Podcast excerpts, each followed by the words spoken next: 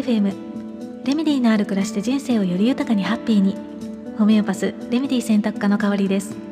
普段はホメオパシーというドイツ発祥の自然療法を中心にフラワーエッセンスハーブアロマなどなるべくお薬に頼らずに心と体を緩めて人生をより豊かにハッピーにしていきたいと思っている方のためにレメディ選びのお手伝いをコンサルテーションを通して行っています。レメディというのは本来の自分に癒して戻すもの。言葉。気づききっかけといった全てを表す言葉。このチャンネルではホメオパシーフラワーエッセンスといった自然療法のことまたヒーリングや波動宇宙人的な話までその時私の興味のあること楽しいと感じたことときめいたことなどもざっくばらんにシェアしていきたいと思っています。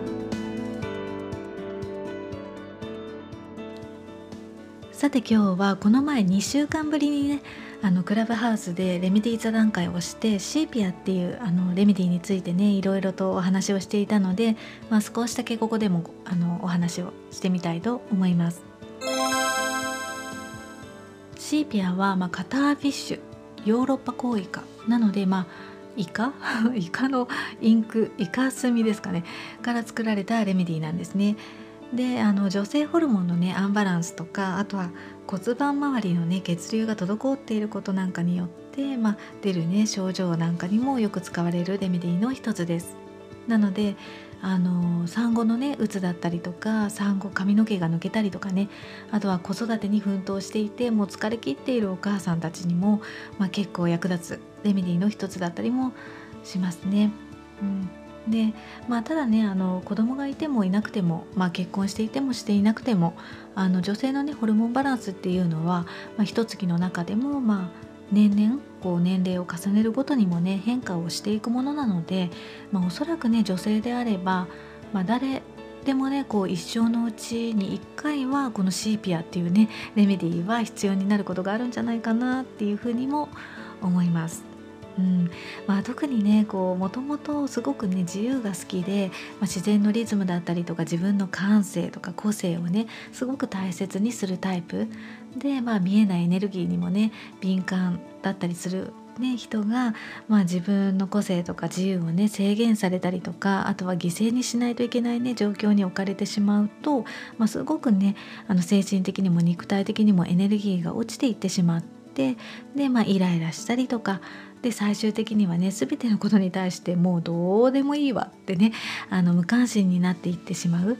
でもう家族のこととかあの自分のことでもねもう対処する気力がなくなっていってしまうことがあるんですね。で、まあ、さらにそれが進んでいくともう些細なことで心配になったりとか不安に感じたりとか動揺しやすくなるっていう傾向が出てくることもあります。なので、まあ、自分のことにもね対処する気力がなくなってしまうとやっぱりこうレメディーを取るとかあとはホメオパスに相談するとかねそういったことでももうやっぱりもう面倒くさくてあの放置してしまう。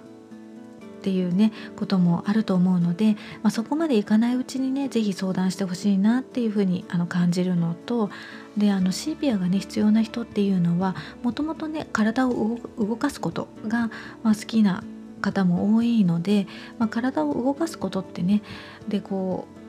血とかエネルギーも循環していってこうイライラした気分とかうつうつした気分とか、まあ、体の症状なんかもね発散されることっていうのもあるので、まあ、そこもねちょっと意識してやってみられるといいんじゃないかなっていうふうに思うのと、ま、それでもね全体的にエネルギーがないっていうふうに感じる時は、まあ、シーピアっていうレメディーもねあるんだっていうふうに覚えておくといいかもしれません。私自身はまあ40過ぎてからですかね。あの結構あのシーピアにはお世話になっていて、まあ、やっぱりねこう女性ホルモンが減ってくることによってあのホットフラッシュだったりとかあとは月経がね遅れたりなくなったりっていうね時期になってくるとあの胸焼けとかでね気持ちが悪くなったりとかあとはお腹の調子が悪くなりやすかったりとかちょっと気分がね落ち込んだりしやすくなるとかねこうホルモンバランスが崩れることでいろいろと症状が出ることがあって、まあ、そういった時にねすごく役立ったレメディーの一つなんですね。うん、で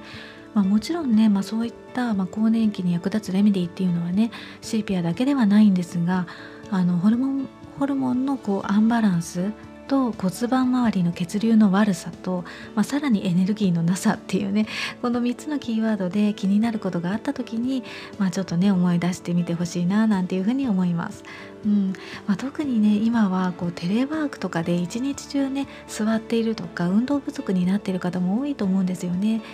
でなので、まあ、特にね骨盤周りの血流なんかは、まあ、女性の場合はねまあ、男性もなんですけれどもこう意識してね動かしていきたいですよね。